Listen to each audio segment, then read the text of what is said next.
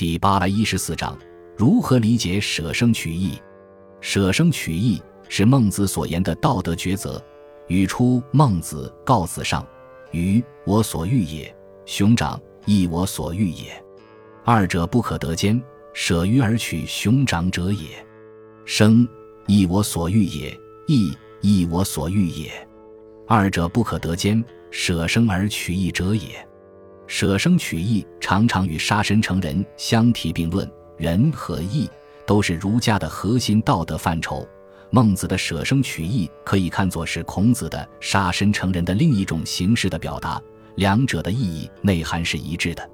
孟子在上面那段话之后继续说道：“生亦我所欲，所欲有甚于生者，故为不苟的也；死亦我所恶，所恶有甚于死者，故患有所不避也。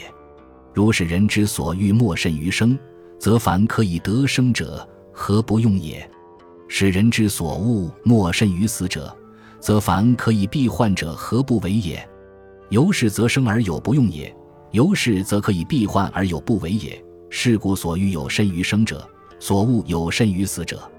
非独贤者有是心也，人皆有之。贤者能勿丧耳。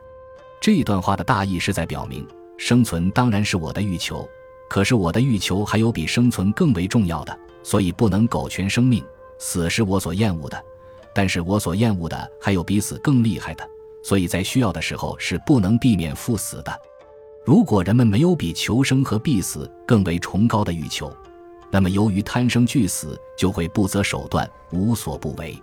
当人们的心中有着比恋生勿死更为高贵的情感和欲望时，才会做到有所不用，有所不为。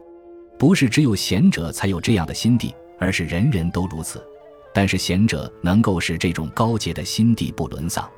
孟子的这一段解说将舍生取义的内涵表达得十分明了。概而言之，生命诚然高贵，但是对于人来讲，仁义之所贵更重于生命。君子贤人是能够做到为了持守仁义而献出生命的。